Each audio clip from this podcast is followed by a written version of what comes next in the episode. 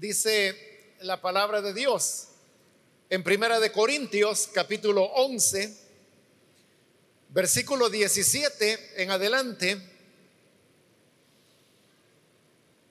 Al darles las siguientes instrucciones, no puedo elogiarlos, ya que sus reuniones traen más perjuicio que beneficio. En primer lugar, oigo decir que cuando se reúnen como iglesia, hay divisiones entre ustedes y hasta cierto punto lo creo. Sin duda tiene que haber grupos sectarios entre ustedes para que se demuestre quiénes cuentan con la aprobación de Dios. De hecho, cuando se reúnen, ya no es para comer la cena del Señor, porque cada uno se adelanta a comer su propia cena, de manera que uno unos se quedan con hambre mientras que otros se emborrachan. ¿Acaso no tienen casas donde comer y beber?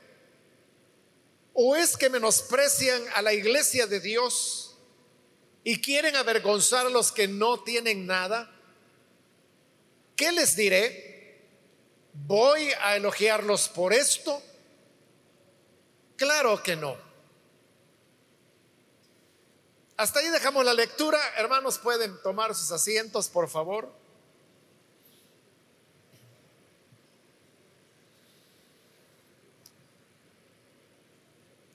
Al seguir adelante, hermanos, con este capítulo 11 de Primera de Corintios, vemos cómo Pablo cambia totalmente de tema.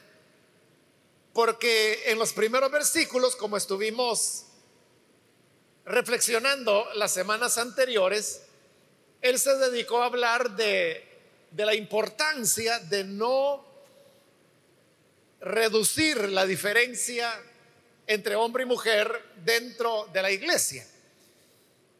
Al final Pablo eh, desarrolló una serie de, de argumentos extraños en el sentido de que él construía argumentos y luego él mismo los desmontaba. Pero a partir del versículo que hoy hemos iniciado la lectura, como le digo, Pablo cambia de tema y ahora él pasará a hablar sobre algunas dificultades que se estaban dando en la iglesia de Corinto alrededor de la del tema de la cena del Señor. En todos estos versículos que van desde el 17 hasta el final del capítulo, Usted puede revisar y se va a dar cuenta de que este es un pasaje en el cual Pablo no hace ninguna referencia a preguntas que los corintios le hubieran hecho, como si sucede en la mayor parte de capítulos que hemos visto hasta este momento. Y este hecho de que él no diga, no haga referencia a alguna pregunta, sobre el tema de la cena del Señor, nos deja ver que esta es una iniciativa de Pablo, tocar este tema. Y como lo vamos a ver ya en los versículos que hoy vamos a considerar, él lo va a tocar porque habían algunas personas que habían llegado a donde Pablo estaba contándole lo que ocurría cuando los hermanos en Corinto celebraban la cena del Señor. Estas personas, Pablo no menciona cuál, es, cuál era su nombre, pero eran personas en las cuales Pablo no tenía una confianza completa, como lo vamos a ver. Pero sí pensaba de que lo que le habían dicho no podía ser totalmente un invento. Y por eso es que él toma la iniciativa para hablarles e, el tema fundamental es el respeto que se debe tener al concepto de la cena del Señor. Eso es lo que realmente le interesa a Pablo. Y yo diría que como un tema secundario, pero que va muy legado a este, Pablo quiere hablar de la importancia, o más bien de la naturaleza que tiene la reunión de la iglesia. Porque así es como Pablo la va a llamar dos veces cuando ellos se reunían como iglesia. Eso de reunirse como iglesia tiene un valor especial que tenía que ser respetado. Entonces, esas son las dos ideas principales que él va a desarrollar en esta parte segunda, digamos, del capítulo 11, que solo hemos leído algunos versículos, porque el pasaje es un poco extenso y no lo lograríamos cubrir el día de hoy. Pero esas serán las dos ideas que él va a desarrollar. Por un lado, entender el sentido de la cena del Señor y por lo tanto el respeto que se debe a esta ceremonia. Y en segundo lugar, comprender el carácter de la reunión de la iglesia. Entonces, comienza en el versículo 17 diciendo, al darles las siguientes instrucciones, no puedo elogiarlos, ya que sus reuniones traen más perjuicio que beneficio. Desde ahí Pablo introduce ya su primer tema, que tiene que ver, hermanos, con el sentido de la reunión de los cristianos. Cuando él dice allí, en este versículo 17, que se reúnen, está hablando de reunirse, pero como iglesia, como lo va a decir en el siguiente versículo. Esto es importante, hermanos, porque no es lo mismo que un día, digamos, un par de familias de aquí de la iglesia digan, hermanos, ¿y por qué no vamos a algún lugar y vamos a comer? A comer pupusas, a, a los planes, algo así. Y se van las dos familias. Y digamos que de una familia son cuatro y de la otra familia son ocho. Y van, pero van a eso, van a comer. Esa es una reunión de cristianos pero no se están reuniendo como iglesia. Porque se reunieron no para celebrar un culto, no para realizar una célula, sino que se reunieron para comer, que es una cuestión diferente y que no tiene nada de malo. Pero lo que el pasaje nos señala es de que es muy diferente que cristianos se reúnan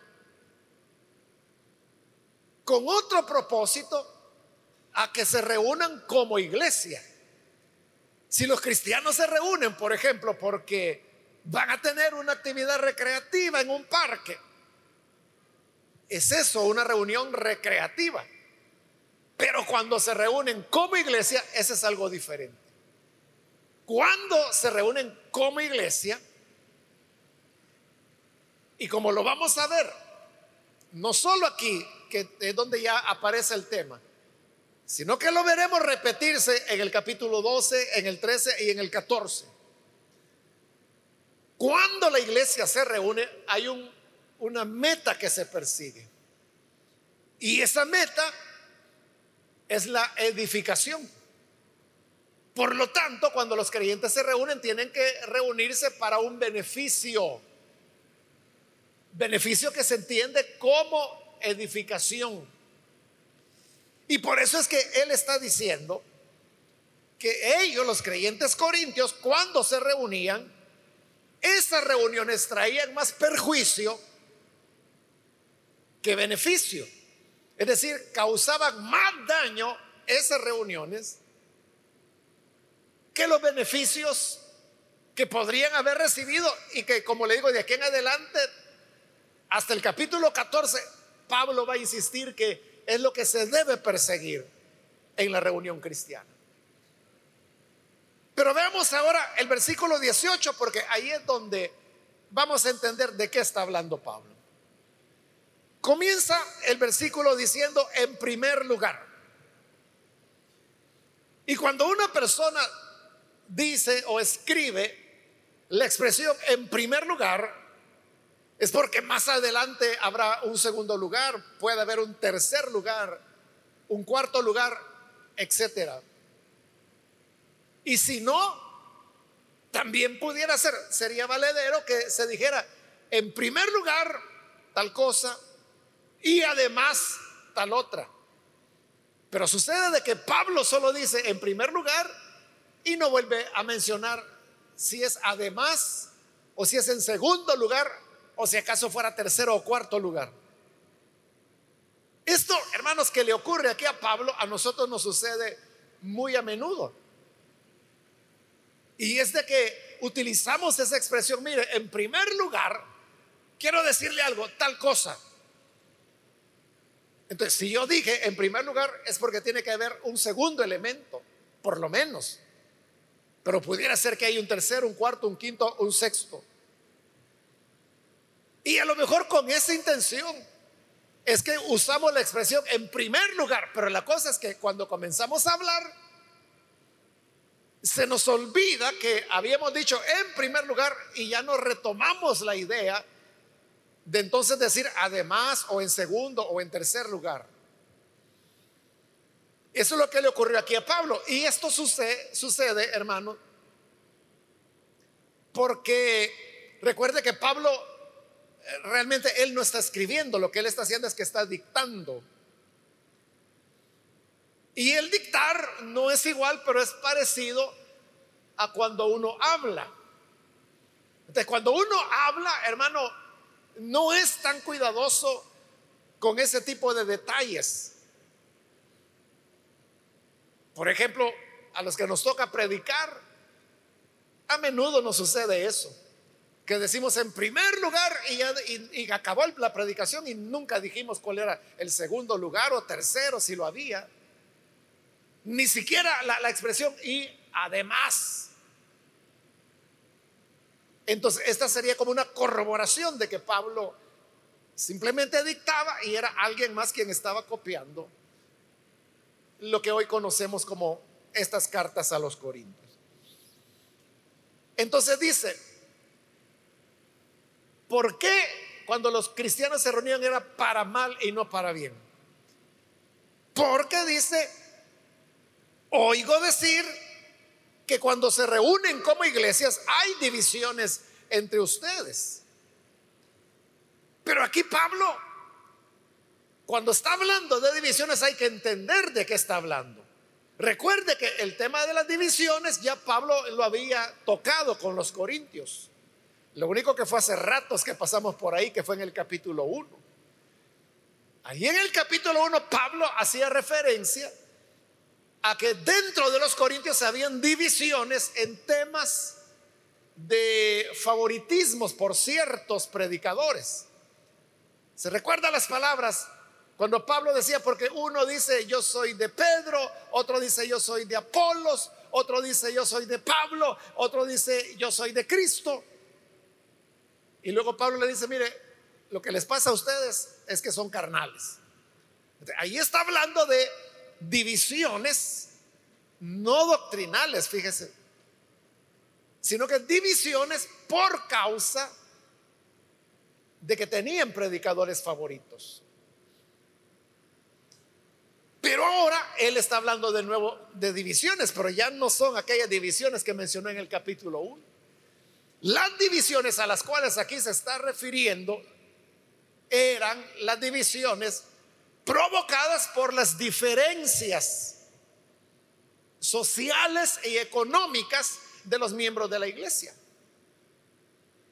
Como lo veremos ya casi de inmediato, la división se daba porque los ricos no querían mezclarse mucho con los miembros pobres de la iglesia. Cuando hicimos la introducción a la carta a los Corintios, no sé si recordará que dijimos que Corinto era una ciudad que era un doble puerto. Es decir, tenía un puerto por un lado y tenía otro puerto por otro lado. Y eso hacía de que Corinto fuera una ciudad de mucho, muchísimo comercio, de mucho paso de mercadería de un lado para otro. Y eso hacía de Corinto una ciudad rica. Entonces, había muchos miembros de la iglesia en Corinto que eran ricos, pero en Corinto también había esclavos y también había libertos que eran empobrecidos, muy pobres. Las divisiones se daban porque era más que todo un problema de los ricos, no de los pobres. Que el rico no quería mezclarse con los hermanos pobres. Y estas divisiones se marcaban más profundamente cuando llegaba el momento de celebrar la cena del Señor. Pero hay que entender de qué está hablando Pablo cuando habla de la cena del Señor. Porque para nosotros hoy, bueno, en primer lugar, la cena del Señor es algo que celebramos en el local de la iglesia, aquí. En segundo lugar, la cena del Señor hoy para nosotros es algo simbólico, donde hay un pedacito de pan y hay una copa minúscula de, del jugo de la vid que, que, que se toma. Eso es hoy, pero Pablo no está hablando de esto. En la época de los apóstoles, la cena del Señor era parte de una cena cena, cena, donde comían los creyentes juntos. Es igual que el día cuando Jesús instituyó lo que hoy llamamos la cena del Señor. Recuérdese cómo fueron las cosas. Era la noche de la Pascua. Entonces Jesús comió con sus discípulos la cena pascual. Era la noche cuando comían del cordero, pan sin levadura, hierbas amargas y tomaban varias copas de vino. Eso es lo que Jesús estaba haciendo con sus discípulos. Cenaron. Y cuando ya habían cenado, allí es cuando el Señor toma un pedazo de pan, que era lo que habían estado comiendo como parte de la cena pascual, pero toma otro pedazo de pan y es cuando les dice, esto es mi cuerpo que por ustedes es partido. Y luego tomará la copa y les dirá, esto es mi sangre que por ustedes es derramada. Ahí instituye la cena del Señor. Pero note, eso fue inmediatamente después de haber cenado. Los cristianos siguieron esa norma. Y no solamente los cristianos, sino que en realidad, en todos los cultos, dentro del judaísmo, dentro del paganismo, y ahora que el cristianismo estaba surgiendo, los banquetes o comidas o cenas eran considerados parte del culto. Entonces, los cristianos se reunían, esa es una primera diferencia, ¿verdad? Porque yo le decía que hoy nosotros la cena del Señor la celebramos en el local de la iglesia. Ellos no, porque no tenían locales, sino que eran en las casas. Ahí celebraban la cena del Señor. La otra diferencia es que se reunían para comer juntos. Eso es lo que las cartas de Juan, primera de Juan, allá, allá por el Apocalipsis, llamaron los ágapes, que eran los convivios de amor que los cristianos tenían y que consistían en comer juntos. Entonces, cenaban, cena, cena. Y cuando ya habían cenado, entonces era cuando ya tomaban, como el Señor lo había hecho, el pan, recordaban las palabras del Señor, luego la copa y celebraban la cena del Señor. Entonces, en estas comidas, que Juan llama ágapes, es donde se manifestaba estas divisiones de las que Pablo está hablando. Pero mire qué contradicción.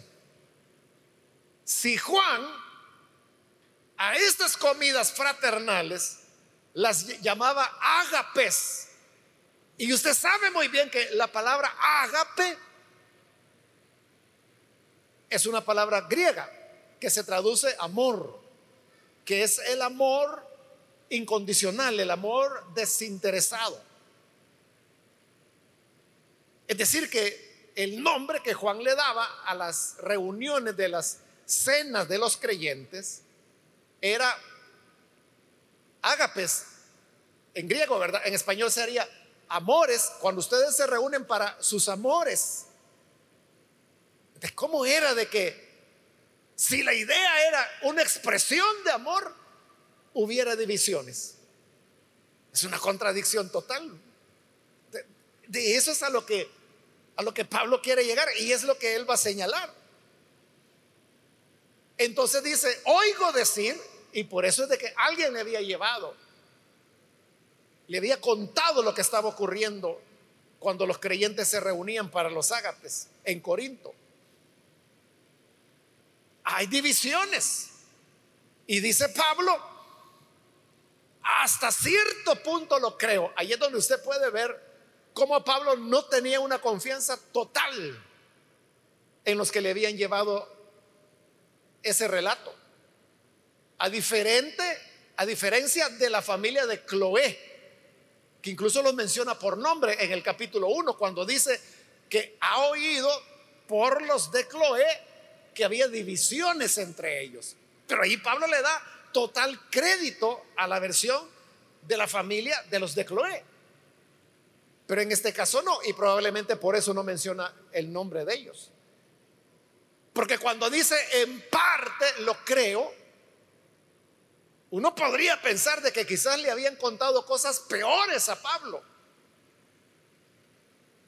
Pero no todo lo recibía Pablo. Probablemente porque quienes le llevaban el relato eran personas que algún interés tenían al hablar del tema. Pero Pablo decía, como popularmente se dice, ¿verdad? Que cuando el río suena es que piedra lleva. En ese sentido dice Pablo, no, yo en parte les creo, ¿verdad? Yo sé que estos hermanitos son un poco interesados o un poco exagerados, pero les creo.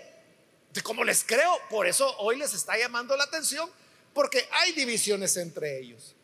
Versículo 19. Sin duda tiene que haber grupos sectarios entre ustedes. Entonces vea qué triste. Porque Pablo está diciendo, cuando se reúnen como iglesia, hay divisiones entre ustedes. es no haber entendido qué es la iglesia. La iglesia, hermanos, no es simplemente, bueno, en primer lugar, ¿verdad? No es el edificio, ese es un error aunque es algo que usamos todos los días, pero decimos, ya me voy a la iglesia, decimos. O cuando llega acá, usted llama a su familia y dice, ya estoy en la iglesia. Usted puede decir, ya estoy en el auditorio, ya estoy en el edificio. Pero la iglesia no es el edificio. La iglesia somos las piedras vivas, los creyentes, los nacidos de nuevo, formamos la iglesia, el cuerpo de Cristo.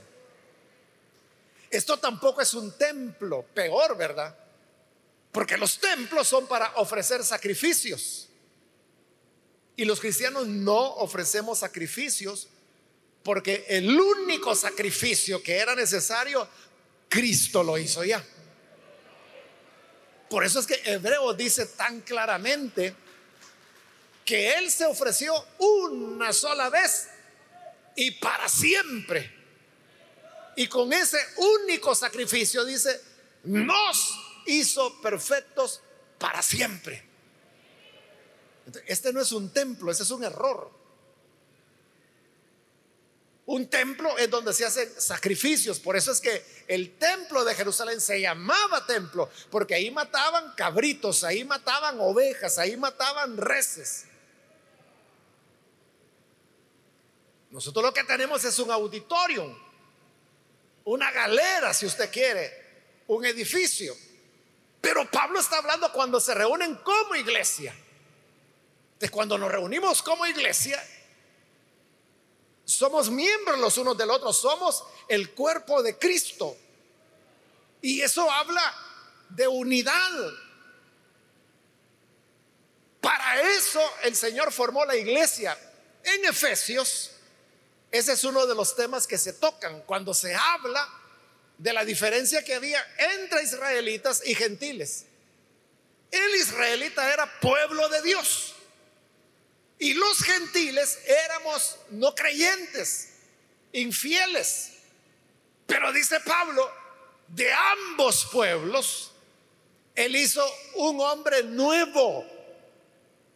No es como algunos dicen que hoy nosotros los gentiles nos hemos convertido en israelitas espirituales. No es así. Porque Pablo no está diciendo que hoy el gentil es israelita o el israelita es gentil. No, lo que él está diciendo es de ambos pueblos de israelitas y de gentiles, Él formó un nombre nuevo.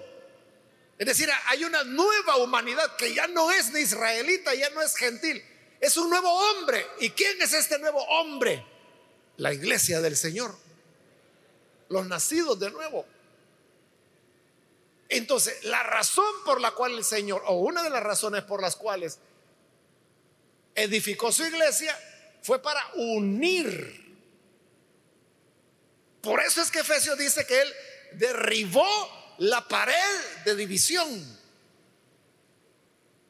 El Señor edificó la iglesia para reconciliar, para derribar todas las divisiones, diferencias entre seres humanos. Pero ellos las estaban profundizando. Porque la división que la sociedad hace entre ricos y pobres, eso no debería existir aquí dentro de la iglesia. No debería existirlo. Sino que por ser iglesia deberíamos ser eso, un cuerpo, miembros los unos de los otros.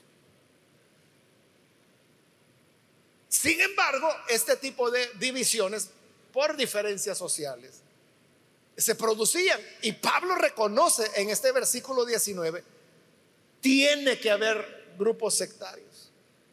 Cuando dice tiene que haber es de que era, o sea, es lamentable, ¿verdad? No debería haberlo.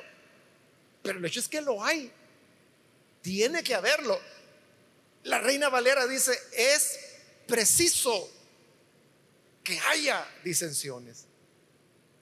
Porque esa es la naturaleza del ser humano que siempre va en contra de la voluntad del Señor. Ahora, esto de que lamentablemente se produzcan divisiones, tiene un propósito, dice Pablo. Y es que se demuestre quiénes cuentan con la aprobación de Dios. ¿Quiénes cuentan con la aprobación de Dios? Los que en lugar de separar, unen. Los que en lugar de dividir están reconciliando. Esos son de Dios. Pero los que fomentan divisiones y dicen, no, con eso no se meta porque es gente pobre. Es gente que no es de nuestra categoría. Lo que está produciendo es ir en contra de la voluntad de Dios. Y por lo tanto, ahí se está revelando, dice el apóstol, quién cuenta con la aprobación de Dios. El que produce esas divisiones no cuenta con la aprobación de Dios.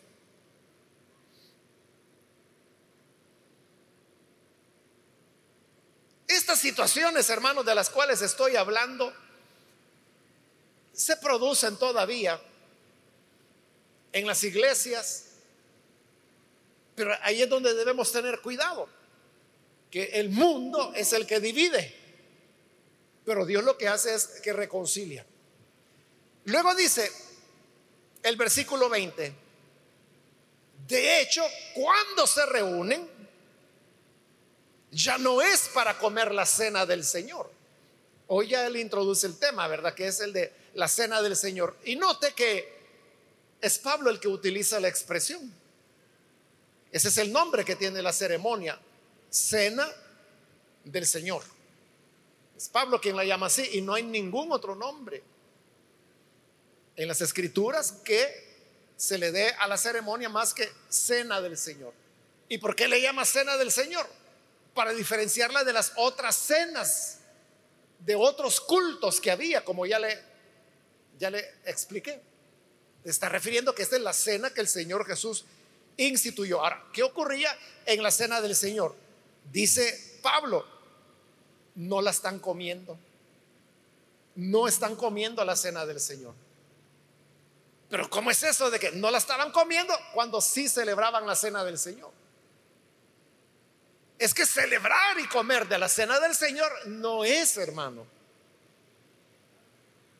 La práctica de, agarrar pan, masticarlo, tragarlo, agarrar la copa, beberla, y porque usted ya comió ya bebió, dice, bueno, yo ya participé de la cena del Señor.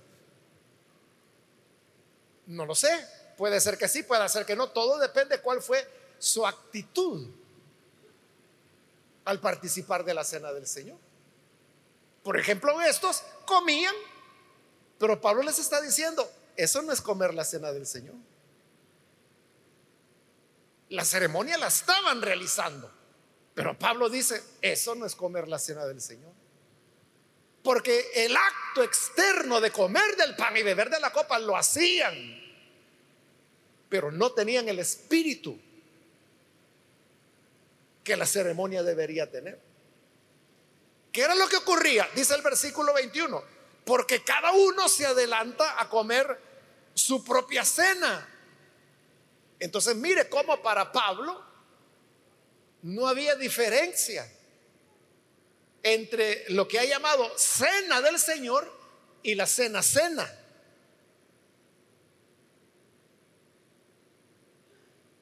Porque se da cuenta, está diciendo, esto no es comer la cena del Señor, ¿Por qué? Dice, porque cuando van a comerla, cada uno se adelanta a comer su propia cena. Y ahí no está hablando del pan ni de la copa, está hablando de la comida.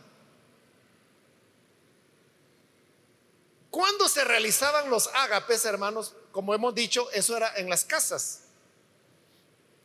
Pero no era el anfitrión el que le daba cena a los hermanos todos los días, porque los creyentes, recuerden, en el primer siglo se reunían todos los días, no solo los domingos. El domingo era el día cuando celebraban la cena del Señor, que es de lo que está hablando Pablo ahí. Entonces, el anfitrión no podía estarle dando de comer los hermanitos todos los días. Entonces, ¿qué hacían?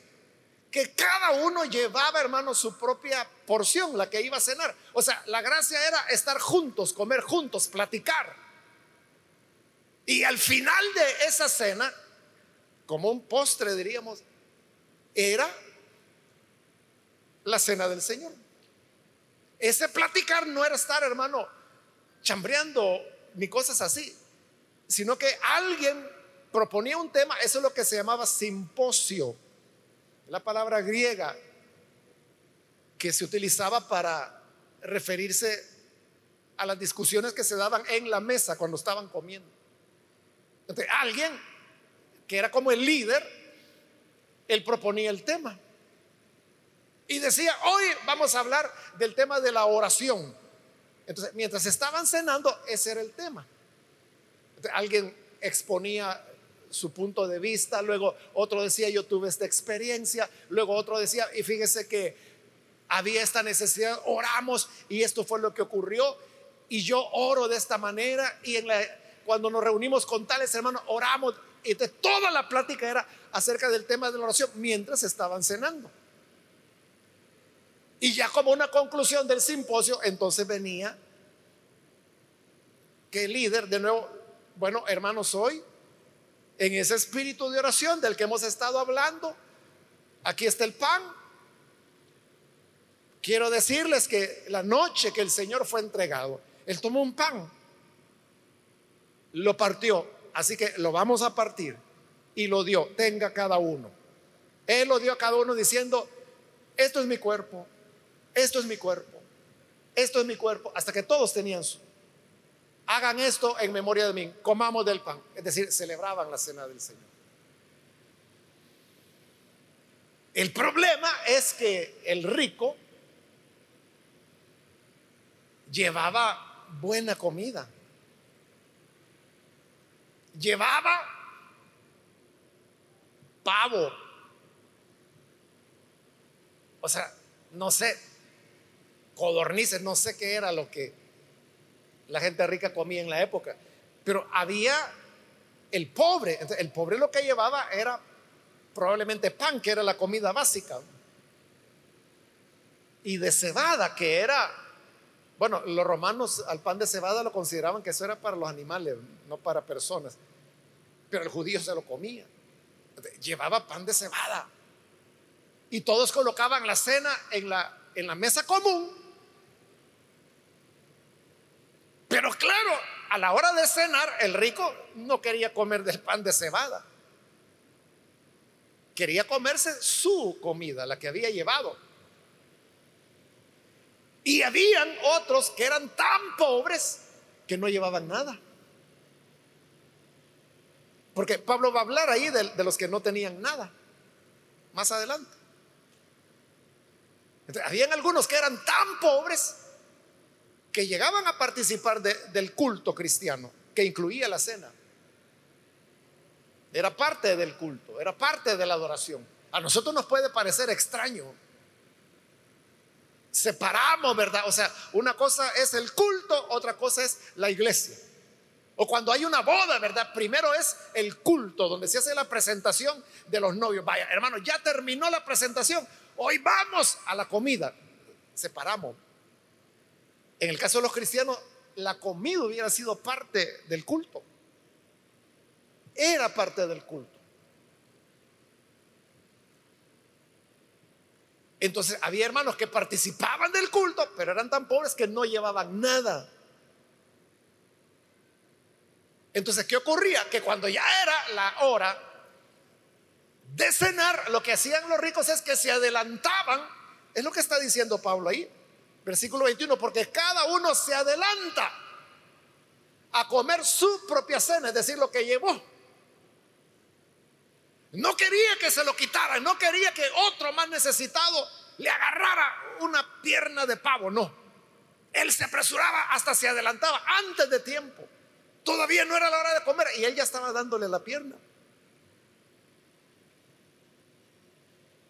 De manera, dice Pablo, que al final, cuando terminó la cena, unos se quedan con hambre, es decir, no habían comido, porque nadie les daba. Mientras que otros se emborrachan, es decir, otros se habían comido tanto y bebido tanto que hasta se ponían un poco ebrios. El problema principal que Pablo está señalando no era el tema de que se emborracharan. Él lo está poniendo como extremo, ¿verdad? Así como ha dicho que el que tiene hambre, para hablar del que o no había comido o había comido muy poco o muy miserablemente, pone el otro extremo y dice borracho para hablar de aquel que llegaba hasta el hartazgo comiendo.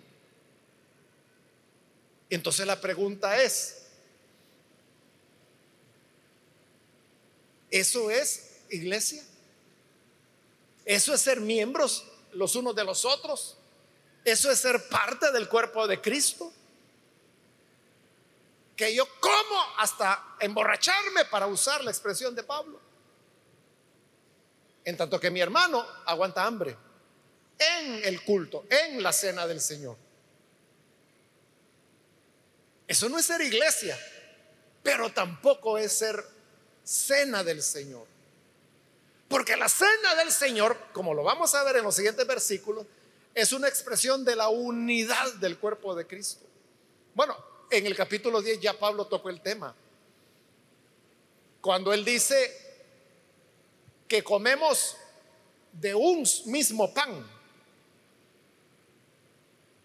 Porque así era, ¿verdad? En esta época, que era un solo pan que lo partían para todos. Todos comían del mismo pan. Y también cuando pasamos por ahí yo le expliqué que la copa de la cena del Señor era una. Todos bebían de la misma copa. No como ahora, ¿verdad? De que cada uno tiene su propia copita. Claro, nosotros no podemos hacerlo, hermanos, con una sola copa porque ya ve que es numerosa la congregación. Pasaríamos todo el domingo, hermano, en lo que la copa logra llegar. Y para que todos beban de la copa tendría que ser no copa, sino que barril, ¿verdad? Para que alcanzara para todos. Pero como quiera, en las casas, y era un grupo limitado, todos bebían de la misma copa. ¿Por qué? porque eso era expresión de unidad.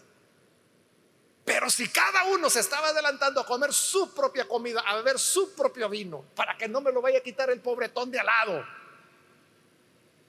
razón tenía Pablo en decir, esto no es comer la cena del Señor. Versículo 22 hace varias preguntas, cuatro preguntas. La primera es, ¿acaso no tienen casas donde comer y beber? Ya que no pueden estar sin llegar al hartazgo, entonces coman en sus casas, vénganse ya comidos y así comen limitadamente en la iglesia, igual que el hermano pobre. Fíjese que es interesante el gran énfasis que Pablo está dando en el respeto que se debe tener a la cena del Señor y a la iglesia. Porque note, él no está diciendo el que tiene en abundancia, comparta con los demás. Como lo hubiera dicho Juan, como lo hubiera dicho Jesús, como lo hubiera dicho Santiago. Pablo dice, Ah, entonces tú lo que no quieres es compartir. Entonces come en tu casa y vente a la iglesia ya comido para que no estés desesperado. Que te van a quitar la comida. Es decir, que desde el punto de vista sociológico o económico, Pablo no está diciendo nada que elimine la desigualdad hasta podría decirse, está fomentándola cuando dice, mejor come en tu casa. Pero ¿por qué Pablo no dice, comparte tu cena con el que no tiene? Como si lo dijo Juan el Bautista, ¿verdad? El que tenga dos túnicas, comparta con el que no tiene. Como lo dijo Jesús, ¿verdad? El que diese, aunque sea un vaso de agua a un pequeño, no perderá su recompensa. Él sí abrió, habló de compartir el pan con el hambriento, Pablo no. ¿Por qué? Porque lo que ya le dije, él se está enfocando en el respeto que hay que tener a la cena del Señor y a la iglesia. Y por eso es que enseguida hace la segunda pregunta. ¿O es que menosprecian a la iglesia de Dios y quieren avergonzar a los que no tienen nada? Ahí está el punto de Pablo. Están despreciando la iglesia del Señor. Fíjese qué tremendo es.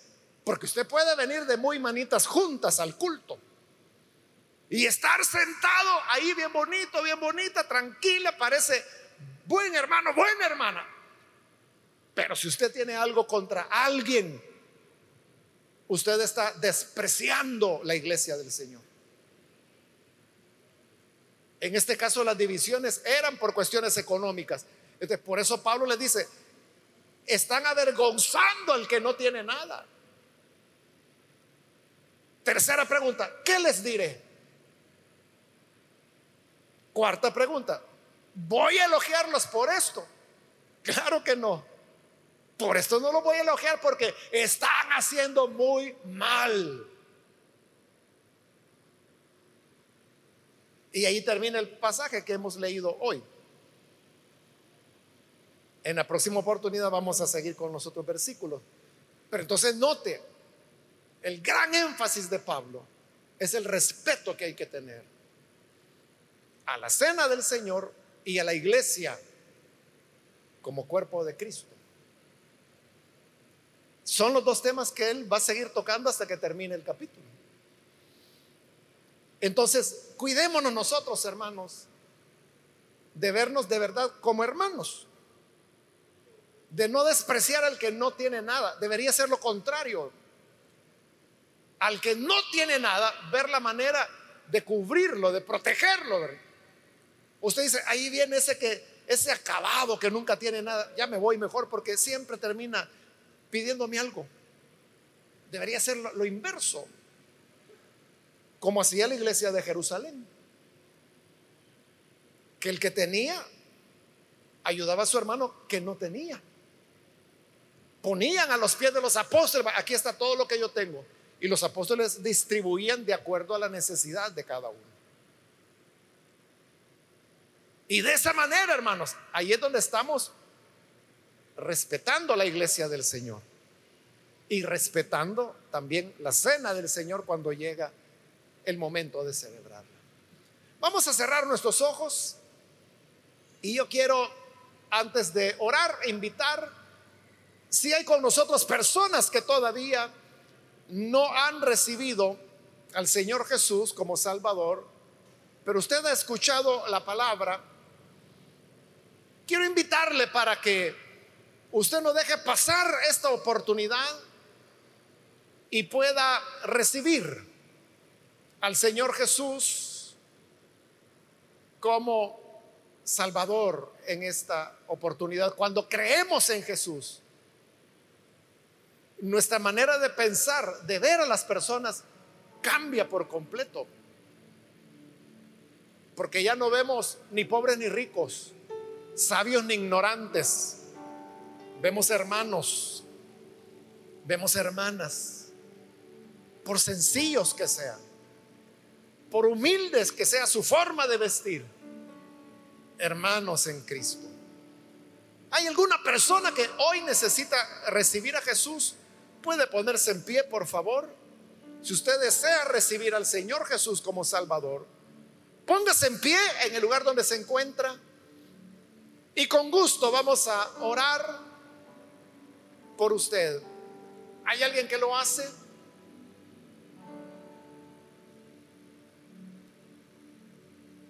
Póngase en pie para que oremos por usted. O si hay alguien que se alejó del Señor y hoy necesita reconciliarse, también póngase en pie y vamos a orar. Solo le pido que lo haga en este mismo momento porque debo terminar ya. Pero si hay alguien, hago la última invitación, póngase en pie. Si necesita recibir a Jesús o reconciliarse. Hágalo en este momento.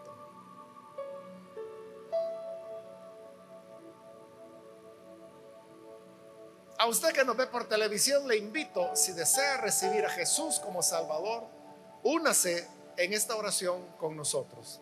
Señor, gracias te damos por tu palabra, porque ella nos enseña y nos muestra lo que tú has hecho con nosotros al convertirnos en iglesia. Gracias también, Señor, por el privilegio de recordarte a través de la cena del Señor. Ayúdanos a comprender la dimensión de estos dos elementos para que así podamos vivir nuestro cristianismo en consecuencia con estas verdades. Que tu gracia, Señor, y tu bendición sea sobre cada hermano y hermana. Guárdanos de provocar divisiones, separaciones y que por el contrario seamos reconciliadores que derriban los muros de separación para que seamos uno como tú y el Padre son uno que nosotros también podamos ser uno en ti. Es nuestra oración por Jesús nuestro Salvador. Amén y amén.